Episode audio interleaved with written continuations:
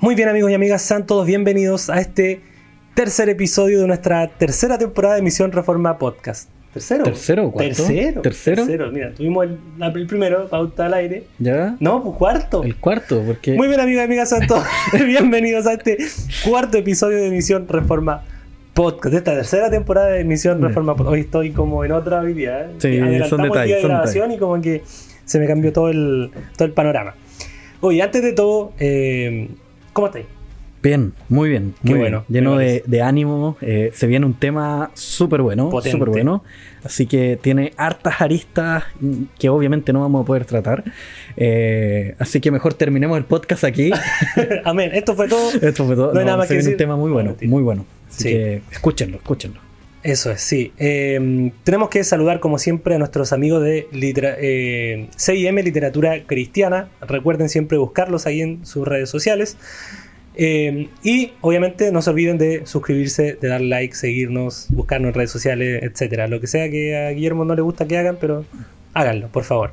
Sí. Eh, bueno, Guillermo, hoy día ya lo adelantamos un poco. Tenemos un tema, un temón, un temazo. Temón. Un temón de Que, aquellos. que aparte está eh, ebulliendo, está efervesciendo en la realidad nacional. Sí, sí. realidad Y, no hace poco tiempo, ¿ah? No, no, Yo te no. no. diría que ya hace un par de años que, que- que estamos viéndonos eh, bombardeados de visiones, de ideas, Sí. de pensamientos, ¿cierto? Y de hechos, de hechos, que han ocurrido. que, Eh, y va- vamos a hablar de un tema que siempre se nos dijo que no había que hablar en la mesa. Ni de religión, ni de fútbol, ni de... política. ¿Por qué? Porque es un tema que como que crispa los ánimos. Sí, sí. Eh, es como que, como que, no sé, pues, enfrentes a alguien que es de la U, de la U de Chile, un equipo, no sé si habrá alguien que nos escuche desde afuera, pero un equipo de fútbol que son como el clásico de clásicos, U de Chile versus Colo Colo. Y es como que poner a hablar a esos dos de que, qué equipo jugó mejor o quién está andando mejor en el campeonato. O sea, es o a quién le robaron más. Claro, claro, y el penal y la cuestión, no sé. Eh, lo mismo con, con- con la religión, o sea, es muy común, a lo mejor en las familias chilenas, no sé si tan común, pero, pero se da que haya alguien que sea del catolicismo romano, otro protestante, y ahí obviamente se van a dar diferencias. Y así también en el ámbito político. Y yo creo que más de alguno de nosotros ha pasado por una situación... Sí, y, y uno puede ver eh, cómo la visión eh, de cuánto se trata este tema va cambiando en función de las generaciones. O sea, hay generaciones que son súper silenciadas en relación a este tema, ya sea por la época en que nacieron o por las experiencias que le tocó vivir a cierta Claro. generación. Eh, pero se da que son más silenciadas y otras que son más activas, más movimentadas en esta área. Y así se va dando este, este tema. E incluso dentro de la iglesia nosotros podemos ver generaciones o denominaciones o, o grupos de, de hermanos que entienden que por ningún motivo la política debe entrar en la iglesia. Claro. Se debe discutir en la iglesia. Y otros que entienden que eh, la, la política solamente gira en torno de una posición, o sea, la política en la iglesia gira solo en torno de una posición política específica, Claro. ya sea de un lado o de otro. otro. Sí, y, y a lo largo de la historia, aquí en Latinoamérica sobre todo, la iglesia se ha visto involucrada tanto en un lado, en un bando, como del otro. O sea, Claro. en algún momento la llamada teología de la liberación tuvo harto, harto auge, en Latinoamérica sobre todo, que era una- un pensamiento más de izquierda, eh, pero también hubo otra, ot- otro evangelicalismo más importado quizás de Estados Unidos con una visión política más de derecha. Claro, ¿ya? claro, Eh, totalmente. Y, y obviamente eh, eso y el hecho de que tú mencionabas que en la iglesia se ha dicho que no hay que hablar de política ha producido justamente esos errores. ¿Por qué? Porque no nos ha dado el tiempo de reflexionar de política, de Ujú. reflexionar por qué creemos lo que creemos o por qué pensamos lo que estamos pensando o haciendo lo que estamos haciendo en el ámbito político. Y también parte en- en- en cier- de cierta forma por una dualidad, ¿cierto? De, Sí. de- de un- en una dualidad del pensamiento, de que Sí. eh, lo espiritual es solo lo que tiene que estar en la iglesia y la política pertenece al mundo, por lo tanto entonces la iglesia, como es espiritual, no se involucra en política, eh, menos en, el- en la iglesia, eh, porque no corresponde. Yo Claro. creo que esa es una visión, no sé, no, no sé si obsoleta, pero que, que- que nunca tuvo mucho, mucho sentido en realidad. Sí, es como un, un alfabetismo dualista. Una Claro, cuestión- cacha la claro. que te tiré. Lorea lo que dije. Como diría un personaje de la antigüedad. Eh, Frases célebres. Sí, sí, sí, sí. Pero es como este, este dualismo que decías tú, de en la iglesia es una cosa, la política es otra, no, Claro. se, no se mezclan, no, no se trabaja. Eso ha generado que hoy en día las generaciones tengan que moverse en esa área y lo hagan sin parámetros cristianos o con parámetros cristianos bastante débiles Claro. bastante débiles, sin sustento, y simplemente comulgando con una idea y- y- o con la otra, sin una capacidad propositiva. Justamente.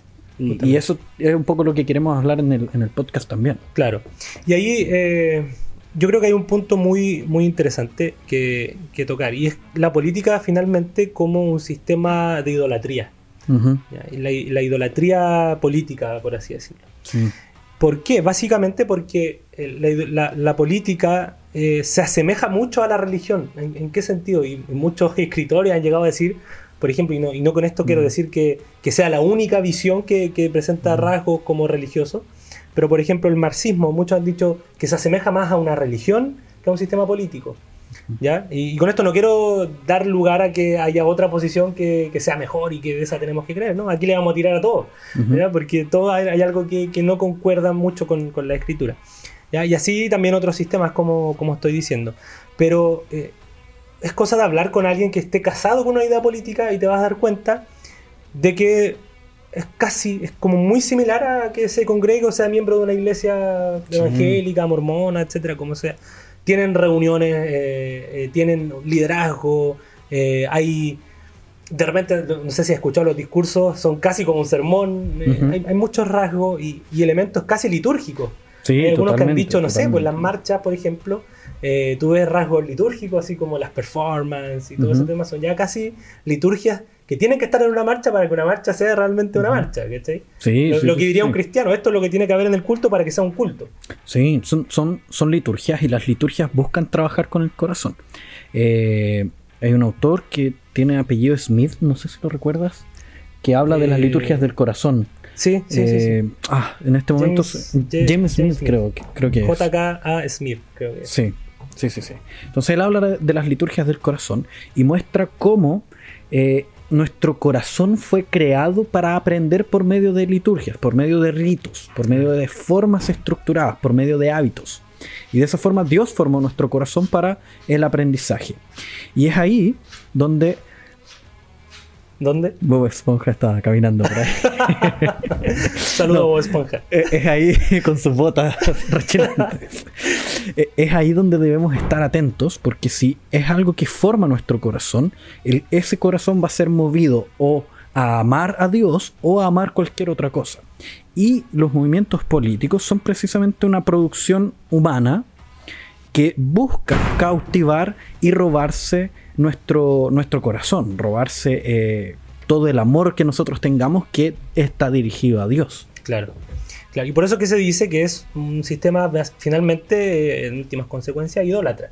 ¿ya? Porque igual eh, pone la, la creación, pone algún elemento de la creación por encima del creador. Y eso ya eh, nos lleva a la idolatría. Y, y nosotros la- el podcast pasado, ¿te acuerdas? Eh, mencionamos algunos principios que uno tenía que identificar de repente en- en las películas mismas, eh, o, o cómo se nos quería transmitir cierta idea a través de una producción cultural, eh, de identificar ciertos elementos. Y hay cuatro Mm. elementos, tres, podríamos decir, tres elementos principales en la historia eh, que se repiten en, en- en muchas de estas idolatrías o sistemas filosóficos, políticos. Y, y tampoco aquí podemos hacernos lo, ¿cómo se diría? Lo, lo ingenuo. Cada uno tiene una visión de política, querámoslo o no. Eh, sea que alguien diga, no, yo soy de derecha, o yo soy de izquierda, o yo soy de centro. Sea que lo digas o no lo digas, hay una visión política y tienes que lograr identificar, y tanto nosotros también, lograr identificar eh, cómo esa visión política muchas veces nos lleva a la idolatría y a identificar en la creación eh, un elemento redentivo, por así decirlo, o algo que nos va a traer verdadera, eh, verdadera bienestar, en este caso. Que es lo que busca básicamente el, el orden, la política, el orden social, ¿cierto? Cómo vivir Claro. en comunidad y poder progresar y tener bienestar. Claro, ¿Ya? claro, claro. Y ahí, por ejemplo, eh, vienen a colación esos tres elementos, que yo sé que tú lo sabes, que son Creación, caída y redención consumación. Redención consumación. Entonces, eh, las ideas políticas se asemejan mucho y, caben dentro de esa misma lógica, por así decirlo. Porque, por ejemplo, si uno ve las ideas de derecha, por así decirlo, o el liberalismo, eh, liberalismo político, entiéndase como una, una, filosofía política que surge como en el siglo XVII más o menos, XVII, XVIII si no me equivoco, con eh, este de apellido Smith. Eh, También, otro Smith. Eh, después John Stuart Mill y otros personajes de la historia, Von Hayek, Milton Friedman, entre otros. Ellos proponen esta idea. Básicamente se, se, nos dice que ah, hubo un momento en que el hombre, no sé, pues, estuvo en una libertad original, por así decirlo, en un estado de naturaleza. Sin embargo, este hombre por alguna otra razón eh, cae o, tiene un, estado de opresión, ¿cierto? Y, es necesario que este hombre sea o vuelva a ser libre. Y ahora, cada filosofía política de, corte o de cuño liberal va a identificar eh, la libertad original con algún momento en que el hombre fue realmente libre, eh, va a identificar la opresión o, eso que no, no, le permite ser libre, probablemente con otra ideología política que va a decir, no, mira, esto es lo que al hombre no lo deja ser libre y de eso es lo que el hombre tiene que deshacerse. Y ahí va a venir la verdadera libertad y finalmente eh, la liberación total, por así decirlo, donde el individuo va a poder progresar sin límites y, vivir cada uno feliz para siempre. Y si tú lo analizas, se parece mucho a, este paradigma que presentamos nosotros de creación, caída, redención, consumación. O sea, la creación en un estado original, de santidad, de justicia. Luego vino la caída, que sería esta suerte de, opresión o, de sistema del cual el hombre necesita salir que ciertamente el hombre caído necesita salir de ese estado. y, luego viene la libertad o la liberación. Eh, y aquí es donde el hombre eh, cristiano dice, claro, la libertad viene de Cristo. El, liberal te va a decir eh, del, individuo. Del individuo, ¿cachai? de, sus capacidades de poder progresar, de desarrollar un, un, proyecto de vida que otro no me interrumpa. Y ahí va a llegar la verdadera libertad. Entonces nosotros decimos que esa verdadera libertad es, en realidad la consumación de la redención en Cristo. Exactamente. Exactamente. Claro, entonces es ahí donde cada visión de mundo fuera de la visión cristiana va a ofrecer precisamente un redentor, un redentor diferente, un redentor idólatra, ya sea el individuo o el desarrollo del individuo o ya sea la redistribución por medio de, un instrumento, de un aparato del Estado. Siempre va a haber un, redentor entre medio de cada historia, de cada producción cosmovisional, por así decirlo, que siempre va a llevar el corazón a la idolatría.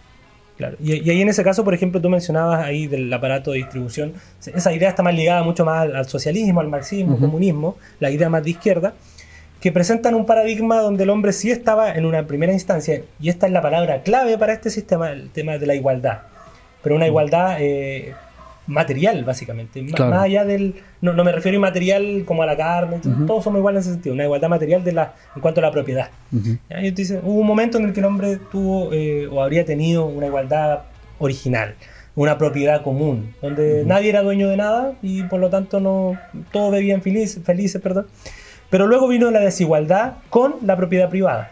Y ese es el mal, es como el pecado en la visión marxista. Claro. Ese es el pecado que nosotros entendemos los cristianos, que es lo que finalmente hace que vivamos y que tengamos que... Eh, que son todos los males de la humanidad, básicamente, el pecado del hombre.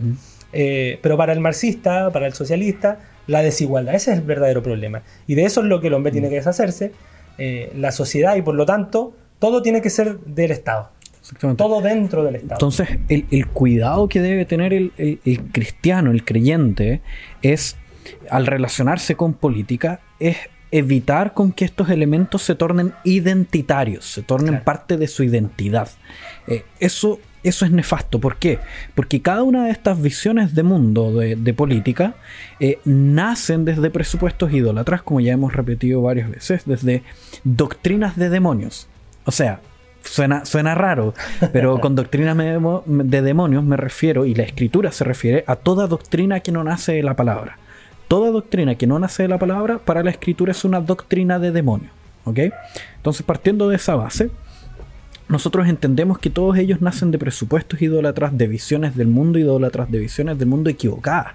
Ellos están leyendo la realidad sin tener sin tener la creación de Dios, sin tener la palabra de Dios para interpretarla. Entonces, por lo tanto, van a llegar a conclusiones inadecuadas.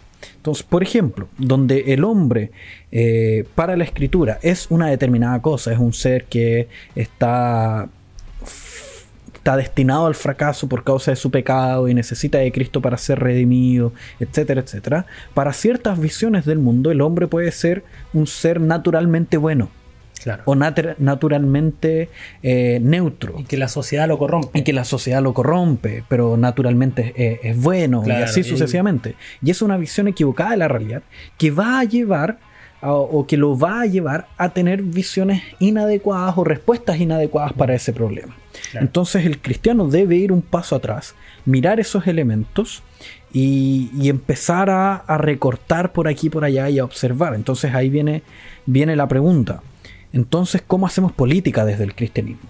¿Cómo hacer política? Si sabemos que todas las visiones políticas que puedan existir a nuestro alrededor están destinadas al fracaso por causa de su de su ceguera hermenéutica, su ceguera en la capacidad de interpretar la realidad, entonces cómo nosotros nos relacionamos con la política. ¿Cómo hacerlo? Y eso es súper importante porque la respuesta tradicional de la iglesia ha sido no proponer nada, eh, alejarse. Claro, o, adoptar una, lisa y llanamente una y nada más, o alejarse como tú alejarse, dices. Claro.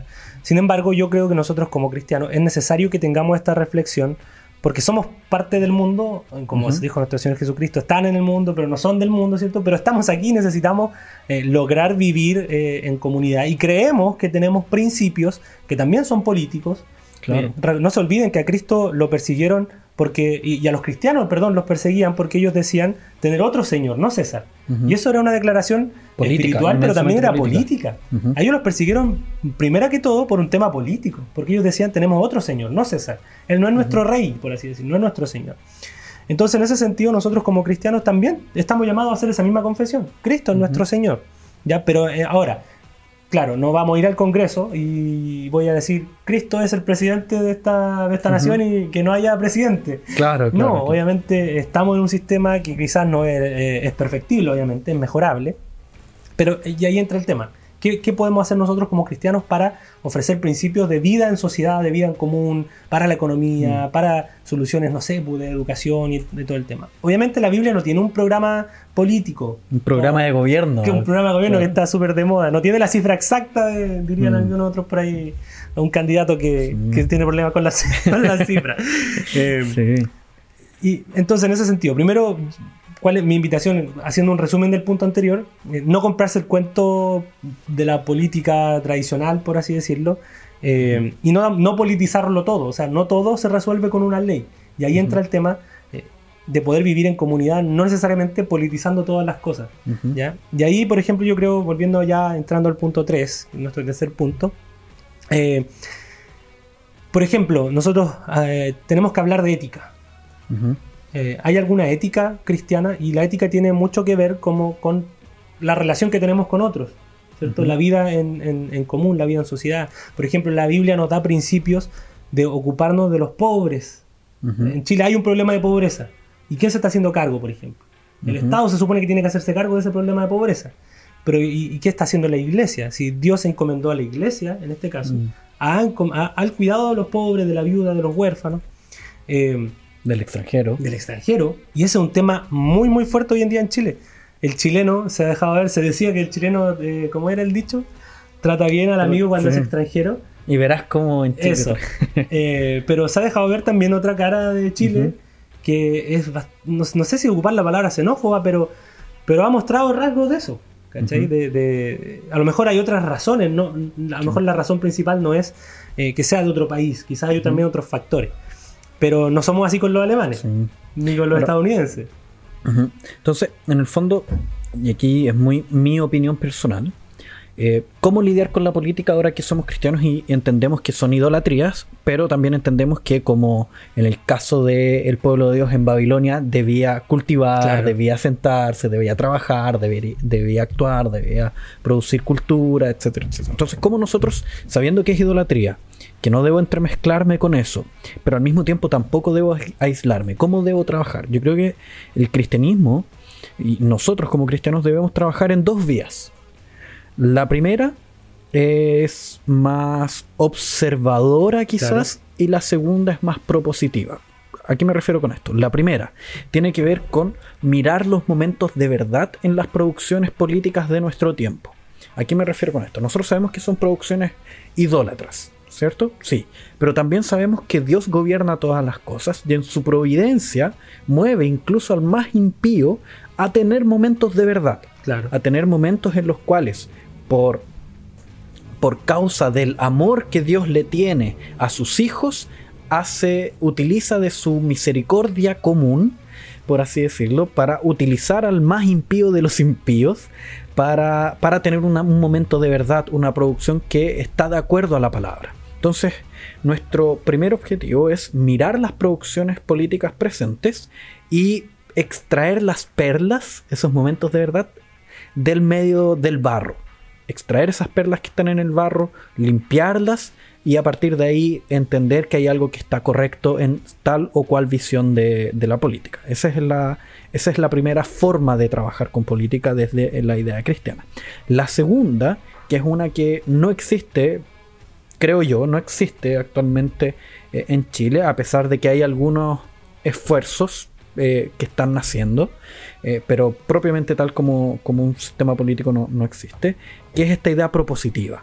Evaluar la escritura, eh, sentarse, tener varias horas sentados en las escrituras y empezar a elaborar proyectos eh, que muestren o que desarrollen la visión o la cosmovisión cristiana en un proyecto político, que plasmen la cosmovisión cristiana en un proyecto político. Ejemplos de eso tenemos en, en Holanda, el caso de, de Abraham Kuyper Claro.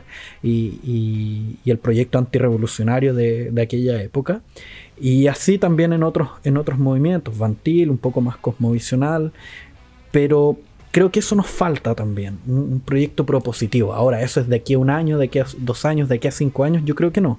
Yo creo que eso parte desde el trabajo eclesial Claro. con los niños, Sí. con los adolescentes, en los cuales podamos formar niños que no crecen en una escuela dominical que les eh, hacen Dibujar. eh, dibujar una oveja o colocarle algodón a una oveja, Claro. sino que nace desde un proyecto educativo que busca enseñarles una cosmovisión reformada para que en el futuro sean profesionales realmente cristianos Claro. que sustentan una cosmovisión adecuada y que pueden ejercer su labor de eh, abogado o de cientista político o de ingeniero desde una perspectiva totalmente cristiana Sí. y no una perspectiva separatista, dualista. Claro.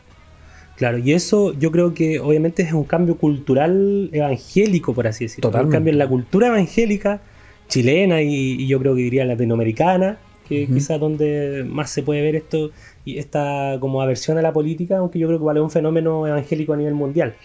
Eh, pero ese, ese cambio se produce, como tú bien decías, desde la base, desde abajo, y, y probablemente no vamos a ver esa, e- ese cambio mañana ni en cinco años, o quizás Mm. tengan que pasar 10, 15 años. Y tampoco se trata de conllevar eh, cristianos al Congreso. No por eso Chile va a ser para Cristo. Eh, en ese sentido, como digo, es un cambio cultural eclesiástico que de otra forma también produzca un cambio cultural a nivel nacional. Claro, y esos claro. cambios culturales toman generaciones, o sea, no una generación, son 40 años, 50 años más o menos. Eso es lo que podría, si es que hacemos bien el trabajo, y si- en el sentido de, si es que nos ponemos las pilas y comenzamos a, a pensar y a hablar de estos temas. Y digo pensar, porque nuestra cultura valora mucho más, mm, yo digo que son dos cosas que tienen que hacerse ambas, pensar y actuar. Pero vivimos una cultura mucho más pragmática que valora Sí, más el- la, la acción que el pensar. Y es como que el pensar fuera sinónimo de no hacer nada. Es como que, que, eh, estás estudiando, así como que de repente te ven tus papás, no sé, eh, papás que a lo mejor trabajaron en la obra y qué sé yo, y, eh, te ven ahí estudiando y qué estás haciendo. Ay, pero ¿cómo te cansas si no estabas haciendo nada? No, estaba estudiando, estaba pensando, y eso también involucra esfuerzo. Entonces, también hay cierta una cultura que, que no eh, da lugar a este a- al, al pensamiento Crítico. crítico y a la, a la vida intelectual, a la tarea intelectual, trabajo intelectual, que nosotros tenemos que, que retomar. E, e insisto, yo creo, aquí nuevamente soy enfático con esto, que la clave está en los adolescentes, niños, Claro. incluso jóvenes. Yo creo que incluso hay, podríamos ya pensar en algunas generaciones del desierto, que ya las perdimos. Están perdidos. las perdimos, Sí. lamentablemente. Pero sí, sí hay que trabajar cosmovisionalmente con, con niños y, y adolescentes para formar esta, esta iglesia de, del mañana que sea una iglesia crítica, que evalúa de acuerdo a la palabra, que vive en conformidad a la Mm. palabra y, y que busca desarrollar estos proyectos culturales eh, desde una perspectiva cristiana adecuada. Claro. Correcto. Y bueno, respecto al tema, yo creo que se puede hablar mucho más. Igual. Muchas horas más. Yo, yo siento a lo mejor eh, nos van a disculpar si quizás como que tiramos mucho como para ciertos lados y como que no concretamos más la idea, pero es que es tanto que no cabe en, en un Sí. podcast. Entonces ahí hay un libro que a mí me, me gustaría recomendar que se llama Para cambiar el mundo de James Davison Hunter, se llama. De editorial Peniel, está en español. No sé si. Yo creo que lo, un amigo, unos amigos lo pidieron y lo mandaron a buscar a Argentina, creo. No sé si estará ahora en Chile, porque esto fue como hace cuatro años. Lo tuvimos que comprar en Argentina entre un grupo y lo mandamos a pedir. y- Pero es un libro eh, que, que da un panorama general respecto a lo que nosotros estamos hablando aquí. Sobre la cultura, la política, los cristianos en política. Un libro Ujú. bastante interesante y el autor es, creo que si no me equivoco, do- doctor en sociología en Estados Unidos, no sé, un, tema, Mm. un hombre muy preparado, profesor de, de universidad igual. Y es un libro que a mí me sirvió mucho para enten- entender ciertas cosas. Eh, Ujú. Y yo creo que eso es un libro que, que- que es recomendable, al menos de mi parte, en este caso. Y hay otro libro que está en portugués, que yo lo he leído para el seminario, que se llama Visiones e Ilusiones Políticas. Eh, Visoes, no sé cómo se pronuncia. ¿Tú- No, no, visiones e ilusiones políticas. no. Visiones e Ilusiones Políticas eh, de David Coisis. Ahí lo pueden googlear y aunque escriban en vale el apellido va a aparecer igual Sí, Mm. sí, sí, sí, al Google ahí va a cachar que, de, a quién, de a quién están buscando. Pero eso, ya creo que algo Algo se puso, Algo se se, pudo- delinear Claro, solamente, claro. delinear, tirar una línea, ni Sí. siquiera tirar líneas, tirar una, Una línea. línea, una sola. claro, hay mucho más, podemos hablar Sí. de la, a- la- el reduccionismo de la realidad Claro. en, en política, en función de, no sé, de la visión de, de John Frame, del triperspectivismo, que he hablado en otros podcasts de, de mirar la vida como un trípode eh, y cómo cada visión política es la exaltación de uno de esos elementos de la realidad. claro, Pero para eso también tendríamos que. harto, harto. Tendríamos otro podcast más, así que. Pero queda para otro día, queda para otro día. Justamente. Bueno, chicos, hasta acá este episodio. Chicos y chicas, hay que uno tiene que ahora Sí. acostumbrarse a los tiempos. Eh, queremos enviar un, un cariñoso saludo nuevamente a nuestros amigos de eh, CIM Literatura Cristiana. Búsquenlo en sus redes sociales. CIMLC en Instagram. Eh, no se olviden de suscribirse, eh, síganos también en nuestras redes sociales para que estén enterados de todo lo que vamos subiendo y otras cosas que también se van haciendo dentro de Misión Reforma. Eh, en Instagram como Misión Reforma y en Facebook también como Misión Reforma. Suscríbanse, dejen su respectivo like si les gustó, su comentario y así vamos a poder estar comunicándonos. eh, Like y suscribirse, esas cosas, lo personal, no, no es necesario. Pero sí el comentario. El Sí, comentario eso- eso sí, es porque así podemos tomarnos de eso y a lo mejor hacer un podcast sobre eso. O, o recibir un feedback si es que estamos, vamos bien o mal. Entonces, comentario, póngale, bro. Like y suscribirse. Póngale, póngale. Compártalo. eh, si le gustó, compártalo con algún Eso amigo, con algún hermano de la iglesia. Y bueno, creo que ya no hay nada más que decir. Por lo que nos escuchamos, nos vemos y hasta, pronto.